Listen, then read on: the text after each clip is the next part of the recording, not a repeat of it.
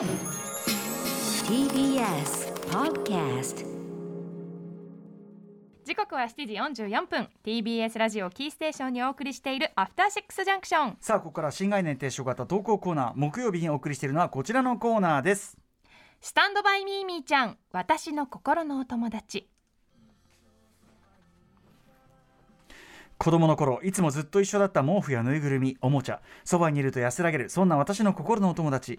うないりささんの場合それがボロボロになったタオルの切れっ端ミーミーちゃんだったわけです。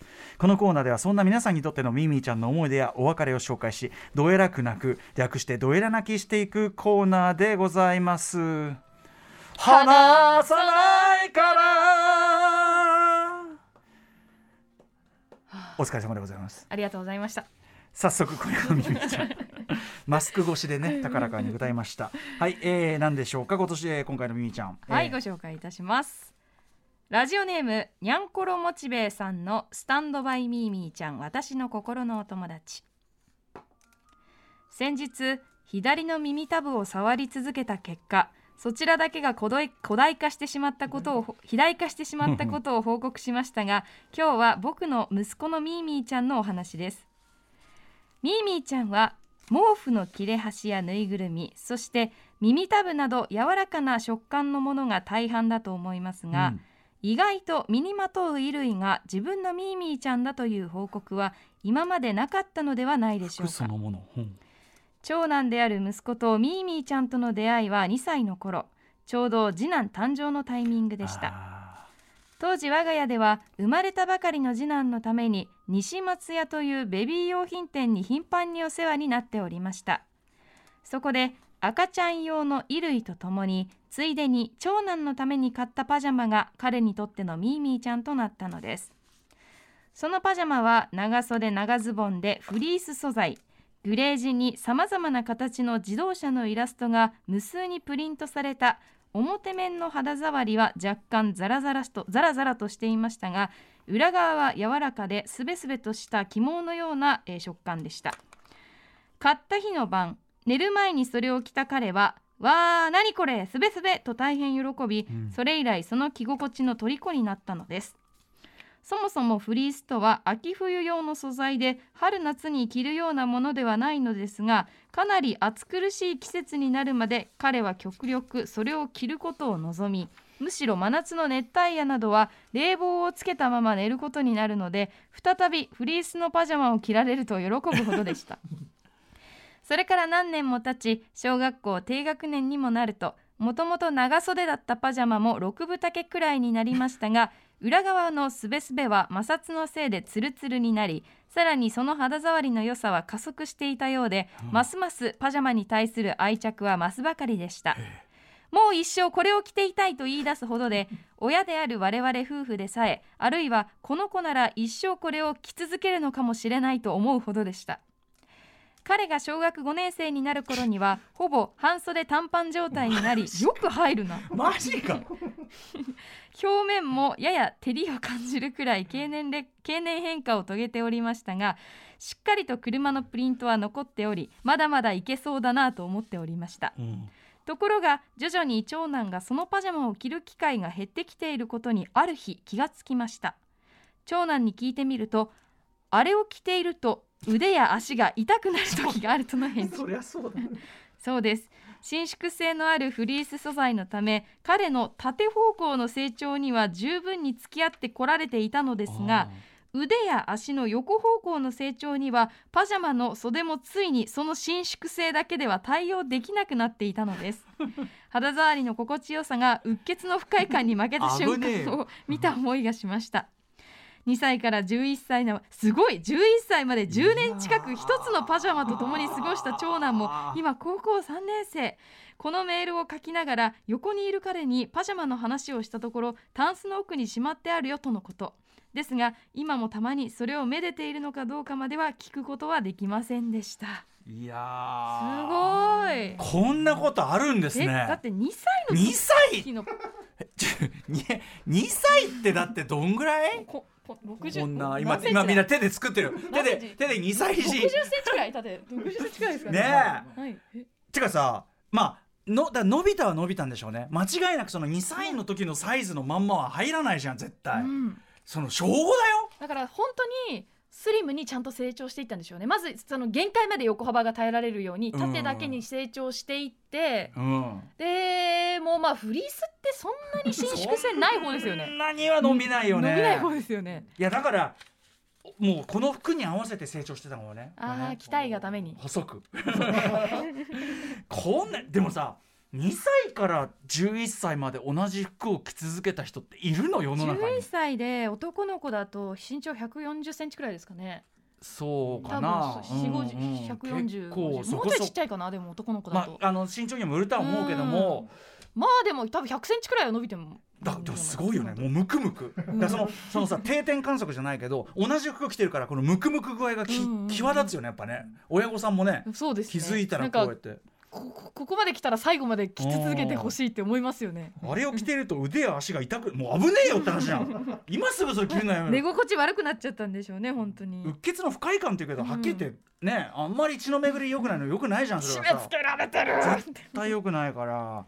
これミーミーちゃんなんですかねこれは 物持ちが 物持ちが良すぎるっていうね。全身で感じてたんでしょうねその気持ちよさを。そうだね。でもねこの内側が。でもどんどん足りなくなっていた感じどうなるんですかねそのど袖がこれまでは十分袖だったわけ、うん十分丈だったわけじゃないですか、えーそれがどんどんなんか短くなっていく、あああの感覚がどんどんなくなっていくみたいな。でもやっぱりその内側のそのツルツル加減はどんどん増していくからあそうかそうか。快感が増してんじゃないあー。面積は失うけどどんどん特化していってるでもね分かる気もする。あの河川のさふわふわしたものの手触りのサラサラ加減をなんかこう意識した時にうわいいうわっていう感じはちょっとわかる気もするな。うんうんうんうんこうその手触りっていうのを意識化してから先に、その河川ならではのやつ、うんうんうんうん。わおっていうこう面じゃないっていう感じね確かに。意外に化学繊維の方が気持ちよかったりするんですよね、そっちの快感には何でもかんでも100%こうなんだろう、うん。自然でできたものじゃない方が実は気持ちよかったりもするんですよ、ね。ものによってはザラッとしてたりもしますからね、うんそういう麺とか朝とかは。うん。いやということで。いやこれなかなかですね。ちょっと写真が見たいな俺そうですね。タンスの奥にしまってあるよと。とかとか伸びた状態で来てる写真。ああいやいやいやなかなかうん。ね、こうえっ、とすでに高校3年生ですか。ちょっとね、あのめでてることがあるのかどうか、うん。このあたりもちょっと聞いていただきたい。大事にしまってるのがいいですね。やっぱ捨てらんないんですかねやっぱね、もう一発いくか？あ、続いて、もう一発短めのやついきましょうか。はい。えーラジオネームたけのこさんのスタンドバイミーミーちゃん、私の心のお友達。私のミーミーちゃんはウルトラマンティガのソフビ人形です。おう。25年前私が幼稚園児になったばかりの頃にウルトラマンティガが放送開始されすぐにはまり親にソフビ人形を買ってもらいました。放送中そして終了後もティガを怪獣の人形たちと戦わせてずっと遊んでいましたが小学1年生の引っ越しの際に紛失。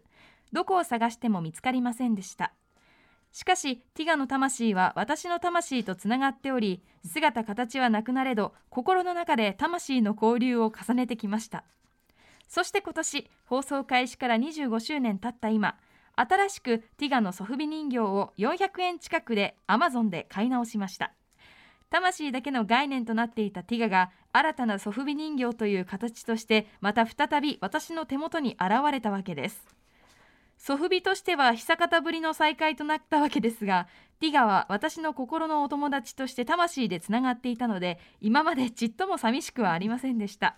今ティガをパソコンの横に置いておりたまに手に取っては眺めています。これこれはミミィちゃんっていうか単に懐かしいおもちゃを買い戻しただけでは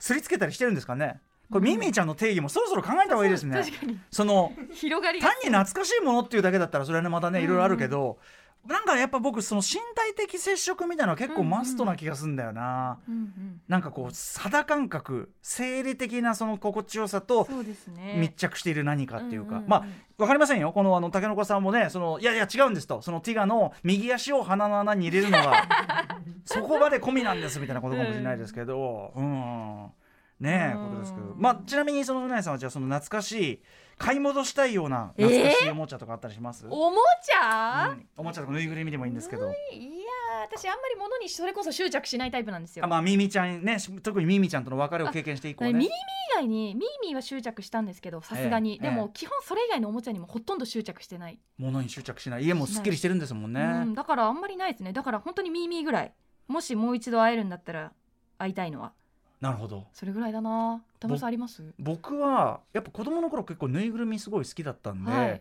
なんか結構持ってたんですよ、うんうんうん。でなんかいまだに母がなんかそのどっか旅行した時に僕がどうしてもねだって旅行の途中なのに、はい。ねだってどうしても買わされたそのなんかテントウムシかなんかのぬいぐるみを、その結構そのちっちゃい僕を引っ張ってなおかつでかいぬいぐるみを持たされて、はい。すげえ大変だったみたいな話をすごい今でもされるんで、うんでまあお覚えてる？なんとなくそのテントウムシ。そうテントウムシ。うん。いやそんなに苦労をかけたんならそれはねなんとかしてあげればよかったっていうふうに思います。どこであれしどこで見捨てたのかな俺それ。いやーその母の苦労話聞くとそれはちょっと思い出したりします。とかあの当時いろんなそのななんだろうあれお菓子とかのキャンペーンで結構ぬいぐるみのなんかプレゼントみたいなの多くって、ゴはいはい。ゴリラとか、うんうん。なんか動物モチーフのものが多かったんですね、うんうん。であれアルマジロほうほアルマジロのぬいぐるみかつなんかそれをぐるっとこうなんか裏返すとアルマジロがこうまん丸になるようにまん丸になりますみたいなボール状になりますはいみたいなのを、確かその応募お菓子かなんかのあれで応募すると当たるみたいなのがあってあれ確かそのわざわざ手に入れたんですよそれを。うんうんあれとかね今あったらちょっと嬉しいかなって思いますけどね。あとか言って皆さん送ってこないでいいですからね。あのわあのあなあなたの匂いがついたやつとかそれはいらないんでそれははい。